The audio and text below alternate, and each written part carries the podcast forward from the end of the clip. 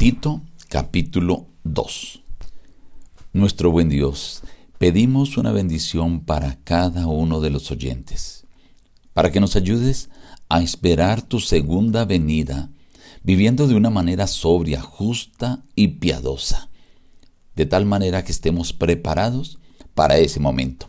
Te lo imploramos en el nombre de Jesús. Amén. Reciban el abrazo de su amigo el pastor Juan Emerson Hernández, y la gratitud por acompañarnos a meditar en la palabra de Dios. Hoy meditaremos en la parte del capítulo 2. Tú habla de acuerdo con la sana doctrina, que los ancianos sean sobrios, serios, prudentes, sanos en la fe, en el amor y en la paciencia. Las ancianas, reverentes en su porte, que no sean calumniadoras ni esclavas del vino, sino maestras del bien que enseñen a las mujeres jóvenes a amar a sus maridos y a sus hijos, a ser prudentes, castas, cuidadosas de su casa, buenas, sujetas a sus maridos, para que la palabra de Dios no sea blasfemada. Exhorta asimismo a los jóvenes a que sean prudentes. Preséntate tú en todo como ejemplo de buenas obras, de modo que el adversario se avergüence y no tenga nada malo que decir de vosotros. Exhorta a los esclavos a que se sujeten a sus amos, que agraden en todo, que no sean respondones, que no roben, sino que se muestren fieles en todo, para que en todo adornen la doctrina de Dios nuestro Salvador. La gracia de Dios se ha manifestado para salvación a toda la humanidad, y nos enseña que renunciando a la impiedad y a los deseos mundanos, vivamos en este siglo sobria, justa y piadosamente, mientras aguardamos la esperanza bienaventurada y la manifestación gloriosa de nuestro gran Dios y Salvador Jesucristo. Él se dio a sí mismo por nosotros para redimirnos de toda maldad y purificar para sí un pueblo propio, celoso de buenas obras.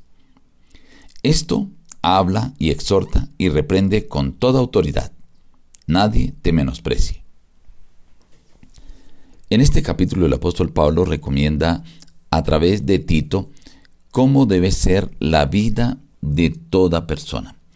Primero, le habla de predicar la sana doctrina.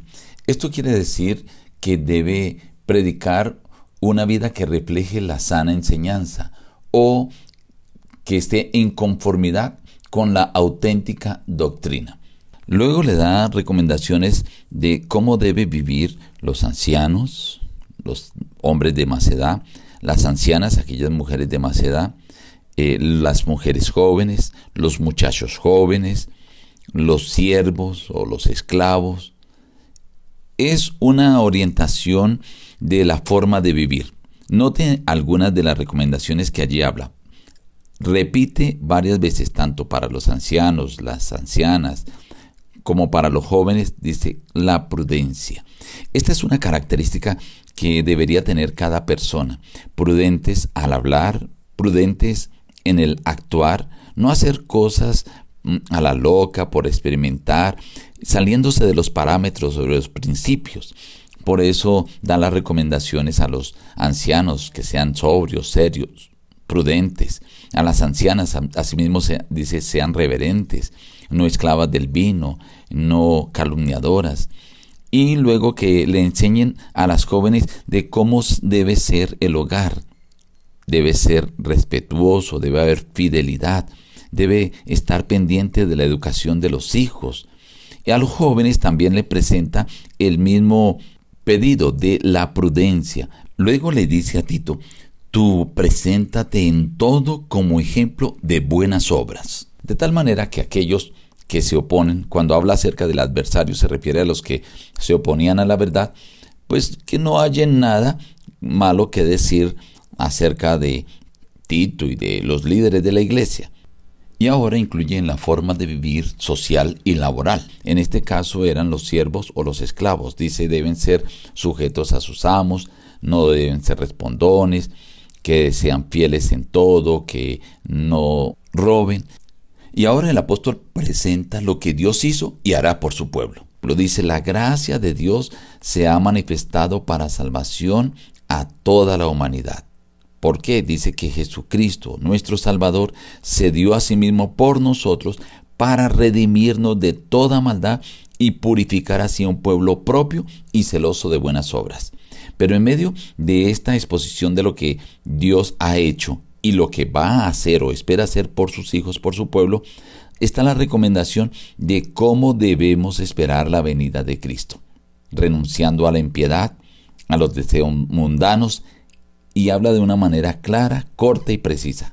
Viva en este siglo sobria, justa y piadosamente, mientras espera ese glorioso momento de la bienaventurada esperanza, lo describe así, de la manifestación de nuestro Señor Jesucristo, cuando Él venga por segunda vez.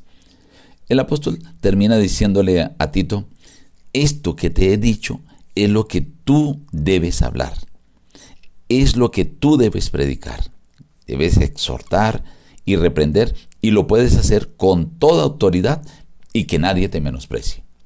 Aquí hay una enseñanza también importante para nosotros de cómo debe ser nuestra vida. Si eres tú una persona de edad, hombre o mujer, si tú eres una persona joven, aquí está lo que debes hacer, cómo debes vivir. Si tú eres un empleado, también está cómo debes actuar, cómo debes comportarte. Pero independientemente de la forma de vida que tengas o la edad que tengas, dice que nosotros debemos vivir de una manera sobria, justa y piadosa mientras esperamos aquel momento cuando Jesús venga por nosotros. Y aquí dice, porque Él, al morir en la cruz, lo hizo para redimirte. Nos despedimos diciendo, busca a Dios en primer lugar cada día y las demás bendiciones te serán añadidas. Que Dios te bendiga.